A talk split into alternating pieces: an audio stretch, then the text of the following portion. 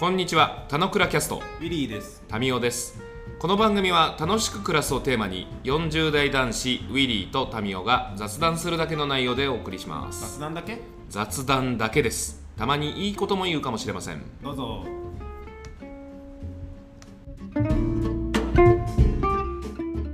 はい、おはようございます。はい、おはようございます。おはようございますなんて時間じゃねえよ。久しぶりですね。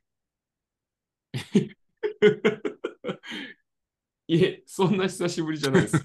いや、そうね。いやいや、久しぶりな気がしてしまうよ。もうなんか、あれですよ。あの、いろんなものがリズムおかしくなってますよ。リズムおかしくなってる。あのね、戻す、戻らないじゃなくて戻んないんだなっていう感じ。みたいな感じになってます。ちょっとわかんない。リズム。しかも、俺はまだ少しビジュアルがあったから分かったけど、なんかのリズムのやつなんでね、きっとね。はいはい。わかんないけど。あなたはリズムを定期的にこう、ループさせるみたいなことたちをやろうとした人が、もう、あれ？リズムってどう刻むんだっけっていうものを崩して、あの、叩き方を忘れてしまったみたいな感じになってる。叩き方っていうか、叩く、叩くことすらも忘れてしまってる。なんか、あれ？叩くんだっけ？みたいな。日記1ヶ月書いてないっけ？みたいな、そういう感じになってる。日記の話の前に、リスケのタイミングが遅いって話の時に指摘してるから。ああ、それはでもね、もう本当に、イレギュラーだとやっぱ人は全然わかんなくなっちゃうんだね。いや、僕の知ってる入澤さんはそんなことがない人でした。いや、でも、あの、一応細かい話をするとさ、俺、一応ルーティンで、毎週金曜日に翌週のスケジュールチェックするっていうのがスケジュールに書いたんだよね。で、うん。えーで、それは主に会社のカレンダーに載っていて、えっ、と、うん。先々週の金曜日がまずお盆休みだから、イレギュラーじゃないですかと。で、先週、キャンプに行っていて、キャンプの時になんかスマホを水没してしまって、スマホ3日間ぐらい使えなくなって、でなんかそこから再開でドタバタして、で、実家帰ってとかってやってたら、もう本当になんか、なんつうんだろう。ループを外れるとかじゃなくて、本当に日々毎日一生懸命暮らしてて、それはそれで楽しいんだけどね、なんか、で全然なんかよくわかんなくなっちゃった。うんそうっていう感じ。あれだな、なんか再構築な感じがして、まあ、いい面と悪い面がある。まあ、移行期においては痛みは伴うなんだけど、その痛みは周りに発生させるということもなんか捉えておいた方がいいの。あそうだと思うよ。メッセージ的には。影響範囲として、もうその社会というものに組み込まれてるからさ、うん。あの、なんか、周りの人たちの関与みたいなところたちもさ、失われるとちょっと大変よ。大変だし、なんか、あの、俺ちょっと自分のことをさ、結構、なんて言うんだろう、うまく回る部品として捉えてるわけですよ。うん比。較的なんかここが回んなかったら俺が回すぞとか、あの、大変な人がいたらこっちやるぞとかって自分の身近にいる人をいろいろやりたいって思っちゃう人なんだけど、あれうんそれやろうと思ったけど、俺自体が回ってなくて俺自体助けてくんないとやばいかもっていうのを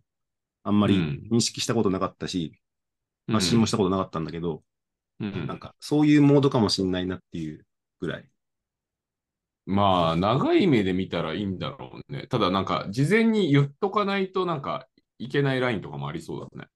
あるし、ああ、でもね、あの、でもそこまで、なんちゅうんだろう、わかりやすくさ、ポンコツになってるのって多分、タミーぐらいが一番分かってて指摘してくれるけどさ、うん。他のなんか LINE とか他の、なんていうの、会社の Teams とかでメッセージやり取りしてくれたとさぐらいだとさ、うん一般的にお盆休みでちょっと頭が緩いぐらいですねって終わっちゃうんだけどさ、うん。確かにこれはね、あの、なんて言うんでしょう。さなぎじゃないけど、中が一旦ぐちゃぐちゃになって、今再構築途中なんで、あの、うん。正しくシステムにのっとって、各種の情報のインプットからアウトプットができてないよみたいなのは、全くもってその通り。うん。まあ、なんか、まあ、難しいところよね。その、移行期において、その中がぐちゃぐちゃになるということは、なんかまあ、必要な話なんだろうけどさ、まあ、そこにおける影響としてのハインリッヒみたいな話で言うとさ、うん。まあなんか300個ぐらいヒヤリハットがあるぜって話や。300個っていうかね、あの、これちょっと、ポッドキャストに載せらんないけどね、あの、うんパ。ットっていうか結構先週アクシデントも来てしまったので、別にそれ俺のせいだだけじゃないんだけど、うんうん。ただでさえ俺が余裕ないのに、そのシューティングに結構丸2日ぐらいかけてて、へえ、なんか、いろいろ、なんていうの、ダメな時に必要なことをもっとやれっていうふうに試されてる気もするし、やっぱりそれでもできな、できないっていうか、なんかアップアップでやってたし、うんなんかそんな選手だった。まあなんか時間の経過とともになんか落ち着くべきものは落ち着くべき場所に落ち着くだと思うけど、なんかまあそこの期間をいかに過ごすかっていうことなんじゃない？あ、そうね。だから、そう、早く戻すみたいなつもりもないし、元に戻るみたいな認識もないけど、今ちょっと俺これぐらいな、なんて言うんだろう、あの、時間軸で生きてるんだわっていうのは確かに共有した方がいいかもしうん、な気がする。俺がそう思うということは、まあ近くにいる、まあ仕事の人も、PTA の人も、ボーイスカウトの人も、まあ、何らかは感じるんじゃないって感じだね。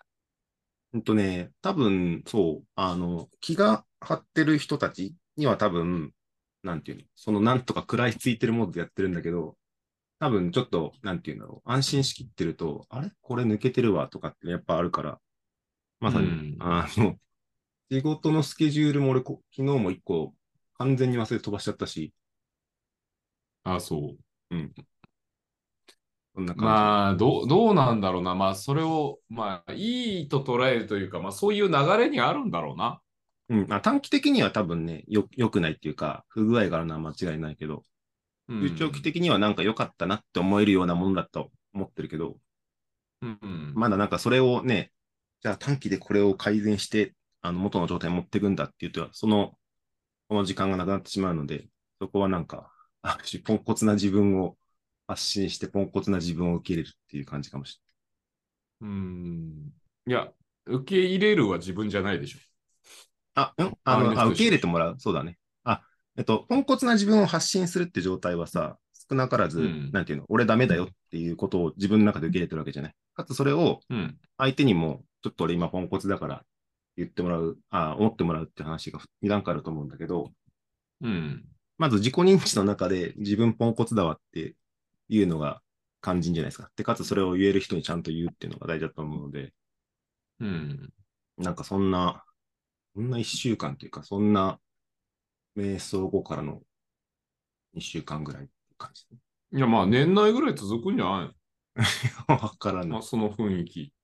で、わからない。それは、なんかわかんない。なんか、ウィリーがもともと求めていたものなのかどうなのかはわかんないって感じだ。うん。あ、でもね、どっかで、なんかな、なんかの定期的なタイミングで言ってるけど、なんか安定を手放すとか、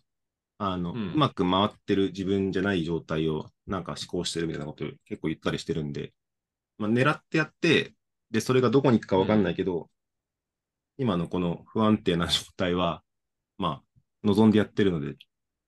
まあ、それを皆さんに受け入れてもらうっていう感じかな。うん。まあ、そうだね。まあ、そうしないと次に進まないだろうな。まあ、その先の次がどうなるかはわからんって感じだ。次どうなるか全然わからん。なるほど。今日は何の話しますか？今日はね、そんな中というか、あの、まあ、お盆だったってこともあるので、ちょっとお盆ネタを整理しときたいなと思ってて、えーうんうん。テーマとした七周期についてですね。ほうほうほう。七周期について。あのーまあ、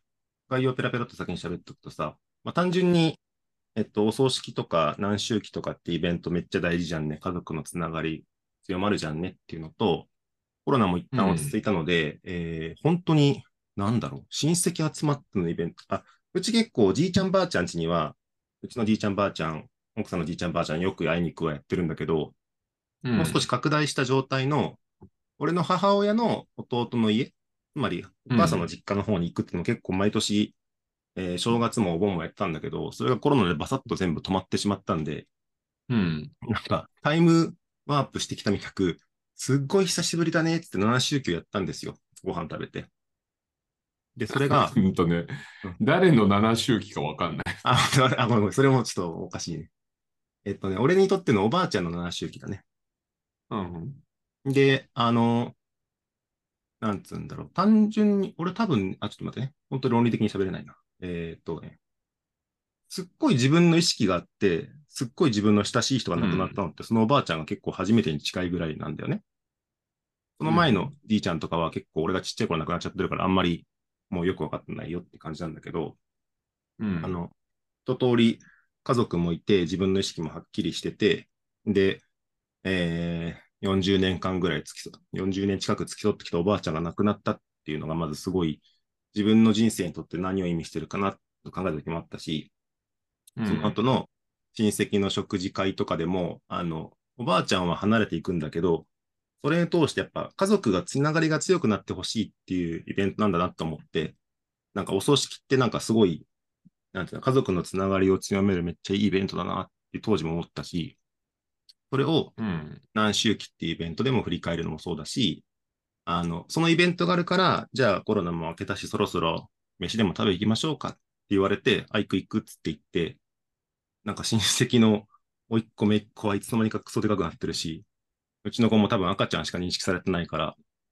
なんかそれに対して和気あいあい喋る時間っていうのは、なんかすごいお盆っぽくてよかったなっていうのをしたいことかな。なるほど。あれ、何周期ってどのサイクルなんだっけ ?1、3、7、137しか俺もわかんない。10 11とかやんだっけ？半端な年があんだっけ？なんか奇数のなイメージぐらいしかないな。でもそ側面的な話でさ、その家族がどうのっていうのはさ、うん。あるけどさ、うんでも本来的なとこはさ、それが目的じゃないじゃん。1、3、7、13、17、23、27、33、50だ。50。うん。50はもう死んでるな。だから本来的には、なんかその個人をちゃんと見送る。まあその人には死が2つあって、1つはまあ物理的な、あの、鼓動が止まるというタイミングの死ということと、うん。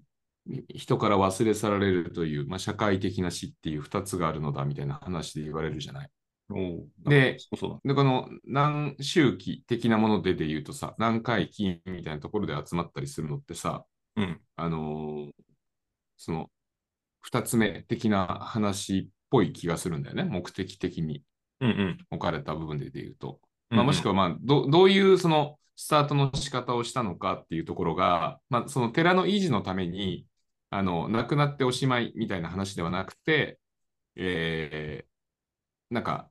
その、寺を維持するための活動としての何らかが必要だったって側面に立ち上がってきたのか、それともうん。グリーフケア的な話で、やっぱりまあ、その亡くなったタイミングのみで、まあ、時が風化させるものはもちろんあるんだけど、みんなでその個人を話しながら、時間とともにちゃんと死を自分たちの中で受け入れていくというこの起こりでスタートしたのかっていうところなのか、まあ、どちらも合わせ技なのかっていう、まあ、そのスタートはよくわかんないんだけどさ、うん。家族のつながりをっていうのは側面的な話じゃん。ああ、そうね。まずは、ここは目的じゃないじゃん。個人に対してそうだよね。え、でも個人に対して思いたい人が集まるわけじゃん。だ結果的に、あの、その人、なんていうの、その亡くなった人とその思いたい人の一対一の関係じゃなくて、その、うん。なんだ、祈りたい人のこの横にいる人たちも、あの、その、その人に対してこういう思いがあったんだねって言って、でその人をネタにワイワイ喋るっていうのは、なんか目的ではないけど、うんと、なんていうんだろう。うんと、その人が亡くなって、あのその人の関係おしまいじゃなくて、その人に関わる人ってやっぱりこんなたくさんいるんだよって確認できるっていうのは、あの、うん。メインの目的じゃないけど、結果なんかうまくできてるし、なんか俺そっちにすごい、あ、俺それに対して喜びって感じるんだって思わなかったんだけど、あ喜び感じる年になったわっていう感じ。あとなんかさっき言ってくれたけどさ、あの、うん。お線香をあげに行くとかもさ、俺結構すごい文化だと思っててさ、うん。あの、なんか理由がないんだけど、あなんか理由をつけて、えっと、じゃあお線香あげに行こうかっつったらさ、なんか話に行けたりするじゃない、うんなんかそれっまあて、目的になりうるって話よね。そうそう。で、で、結果的に、あの、行って、で、お線香あげて、お茶飲んで、なんか果物でも出されて食べて、ワイワイしてると、なんか良かったって感じになって帰ってこれる場所、場所っていうかイベントにもなれるのもあるし、なんかそれを、なんて言うんだろう。宗教とかってもっと大事にそういう意味合いがあってやってると思うんだけど、俺なんかそこまで詳しくわかんないけど、表面的にお線香をあげるとか、表面的に何宗教するってイベントって、なんか家族にとってのなんかすごい大事なイベントだったなっていうふうに思えるような年になってきたっていう感じかな。うーん、なるほど。まあそこ、ここ多分ね、興味深いなっていう話だったりするのね、俺からすると。うんうん。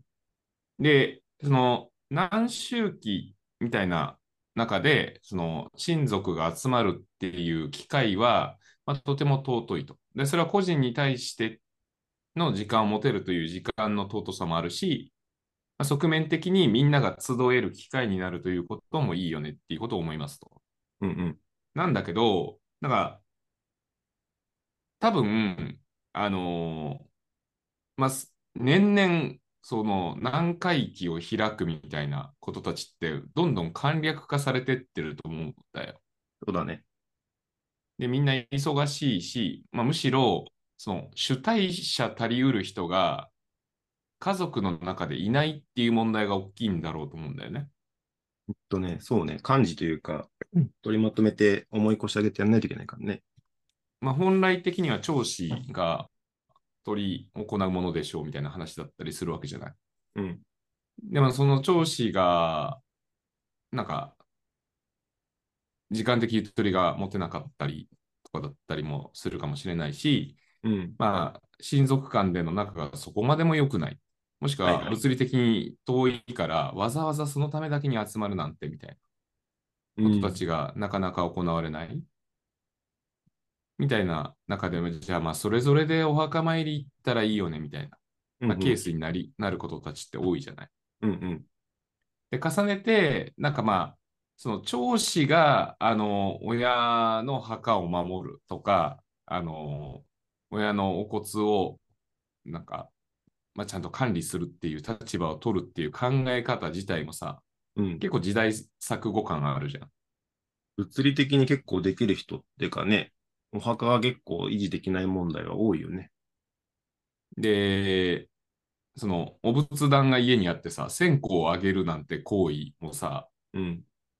田舎だと、なんか、まだ感覚値ありそうだけど、うん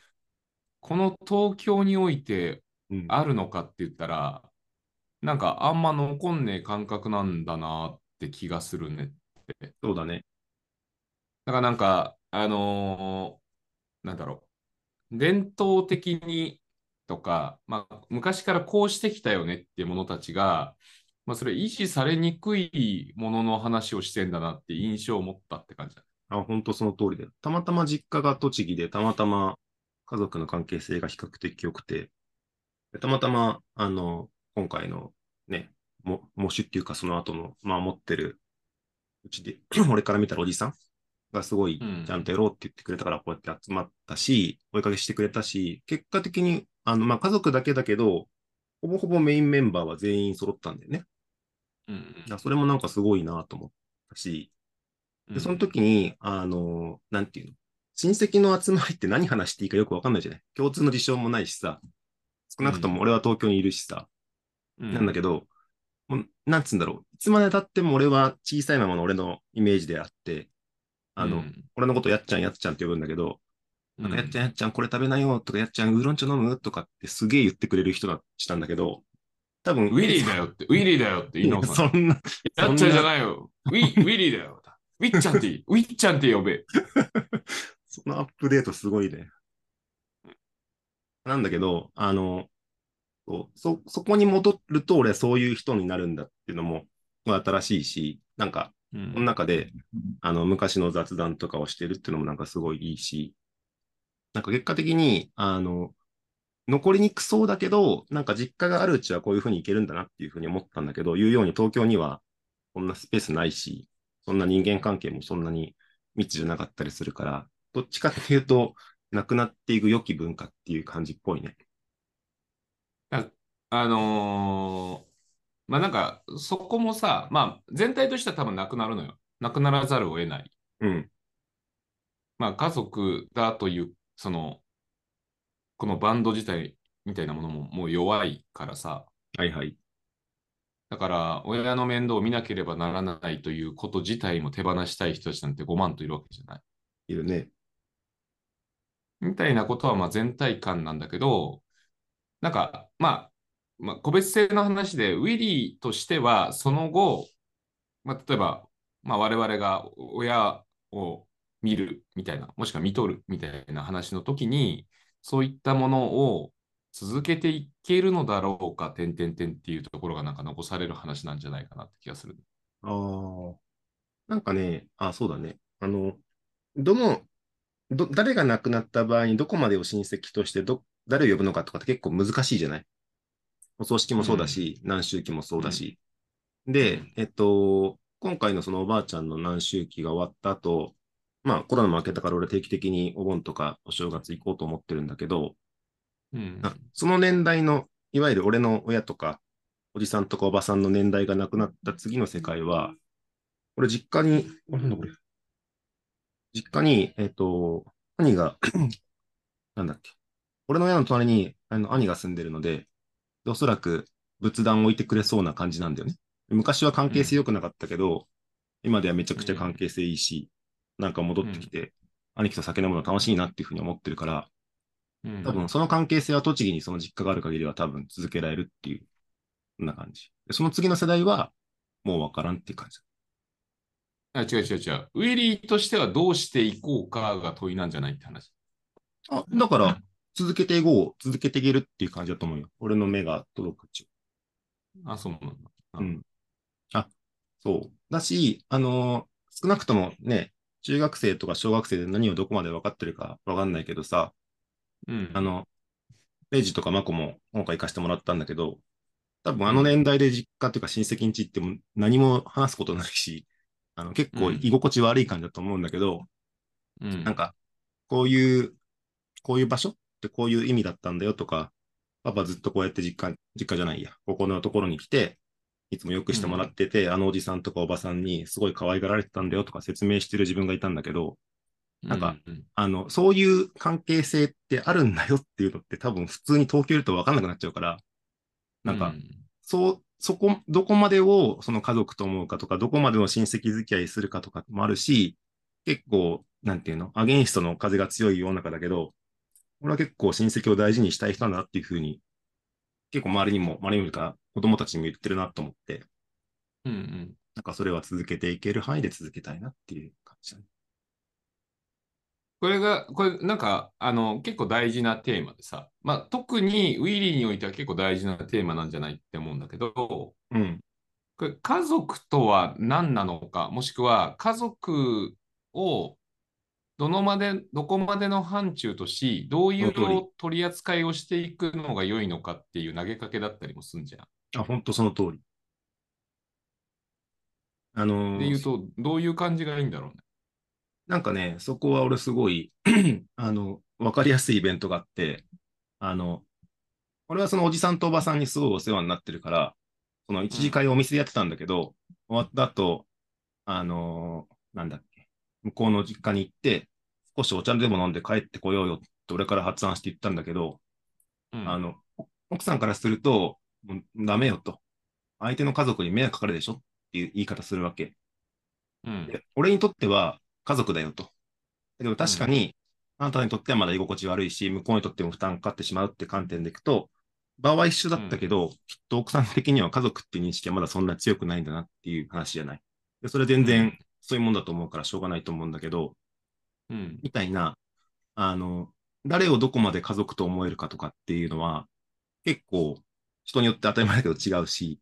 その対象が実の血が繋がってる家族はもちろんそうだし、血が繋がってなくても、なんかうんわかんないけど、拡張すると、なんかご近所付き合いとかもそうだし、お友達でも家族的なする見方をできるかどうかとかって結構試されるので、これは結構いろんな人に対して距離感近く行きたいなと思う人なんだけど、なこれは結構家族と思ってるんだっていうふうに思えた瞬間だったな。じゃあ投げかけとしてはさ、その世の中の人はどうあったらいいんだろうっていう投げかけなんじゃないって話？うーん、まあ、いや、人人それぞれ違うじゃんねは、もちろん生まれ育ちが違うし、環境が違うから、あの家族像、言葉の定義自体も違うじゃんね。うん、じゃない？でもそれは多い方が単純にいいよねって話としてもなんか語りきれない感じだったりもすると思うだよ。はいはいも。しくは親からこう、なんなんだろう、DV とか受けてて、あの、もう昨日まさしく読んでた漫画とかがさ、親から DV を受けた子子が出てくる漫画だったりとかしててさ、うん。もう親は両両親とも憎しみの対象でしかないみたいな。うん。俺の言ってる世界なんて全然違う人がいるよ、たくさんね。まあみんな感じだったりするわけ。で、そういう人にとってで言ったらさ、家族なんてみたいな友達だったりするじゃない。うん。もしくは親戚なんてみたいな。天涯孤独ですみたいな人も少なかない。どういうところをなんか家族として認識し、なんかこう動いていくのがいいんだろうね。正解にもちろんない話です。正解ないし、基本的にどんどん分離していく力がめっちゃ強いから、まあ、うん俺が入れたい世界はめっちゃ大変だなと思ってるけど、なんか、なんていうの？あのーまたこれも面白いのがさ、あの、まわかりやすいメタファーなんだけど、お仏前で、えっと、お土産の上に、えっと、ご飯ごちそうになるから1万円入れて渡したんだよね。うん。それは、えっと、うちの家族も、うちの家族っていうのは、兄貴の家族もそうしたし、母親と父親もなんか包んだし、みたいな感じで持ってったんだよね。うんで、そうすると、あの、向こうのおばさんは、あの、いいよいいよって言って、あの、受け取りませんと。で、それに対して、いいよいいよっつって受け取ったよって何度かこれやり取りして、受け取ってもらったと思ったけど、帰りの瞬間とかに、やっちゃんこれもやっぱ持って帰ってよっつって持って帰らせられたんだよね。うんだから、全然、なんて言うんだろう。あの、資本主義とかの世界とは全く違うし、あの食べたご飯代はどうやって負担されてるかもよくわかんないし、なん。だけど、あの、おそらくそのおじさんおばさんたちは、なんかこの場に来てくれてよかったって思いであの場を作ってくれたっていうのはなんかすごいなと思ったし、なんかね、あの、普段、普段というか、経済社会が回ってる感じとはなんか違う家族のこのつながりとか、でなんかあるんだなっていう、こんな感じ？なんか別に、ね、えっと、それがもちろんお金を出すことによってお互い負担になってしまうからみたいなのもあるかもしれないんだけど、なんかそういう考えも難しいなと思ったりしながらも、俺は少なくともどう感謝を伝えたらいいのかと思って別に金だけじゃないけど、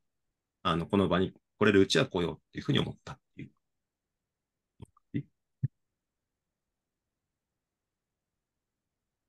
まあ、そんな感じです。うん。質問は世の中的にどうあったらいいんだろうねって聞いたよ。あ、世の中的には俺が思ってる通りにあってほしいよ。でもそれは無理だとも思ってるよ。でも、ファーストステップ何から切ったらいい？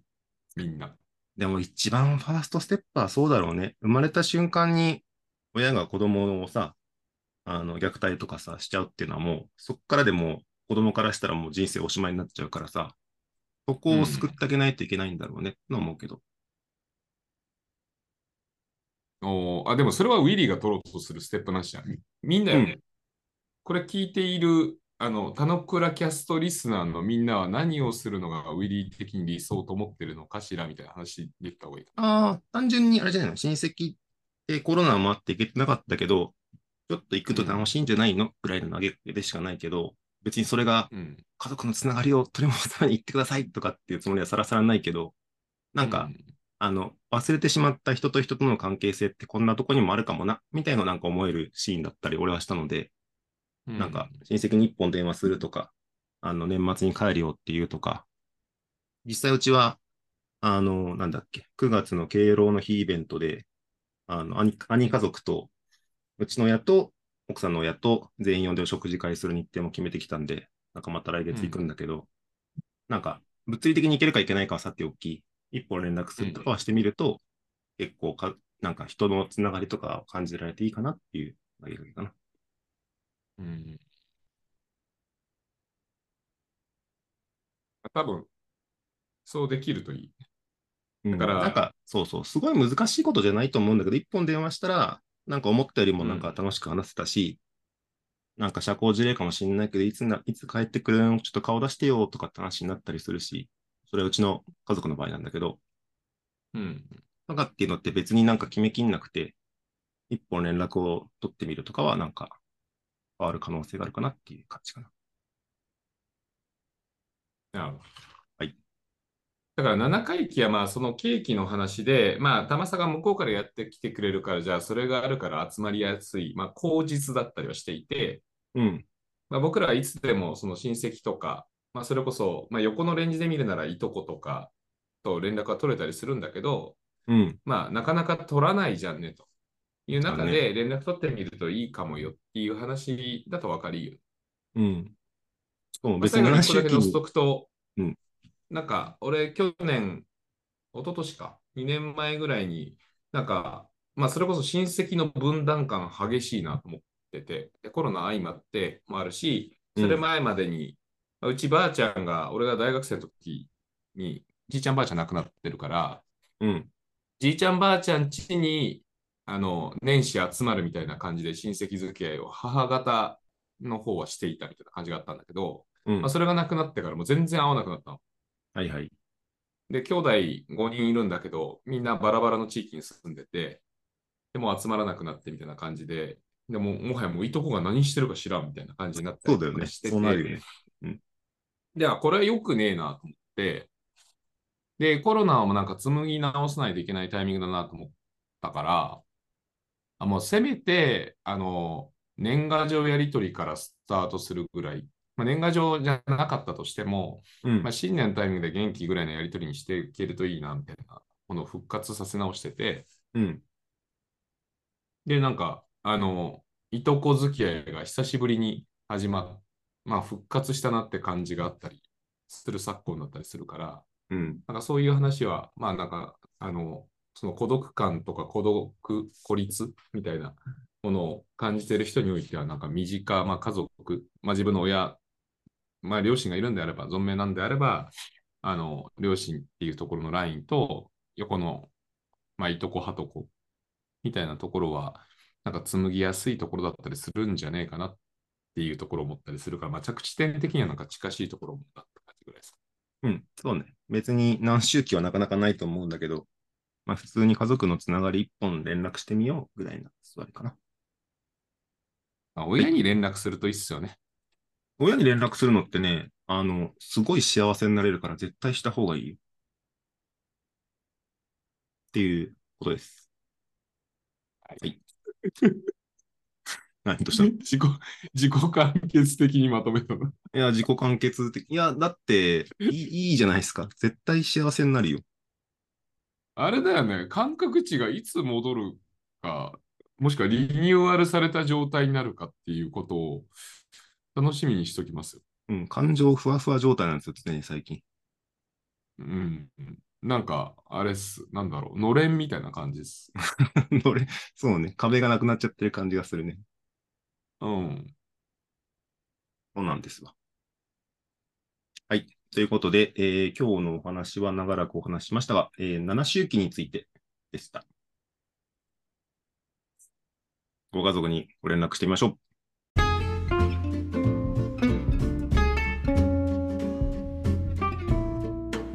今日も雑談にお付き合いいただきありがとうございました。雑談って楽しいですよね。今日も楽しく暮らしましょう。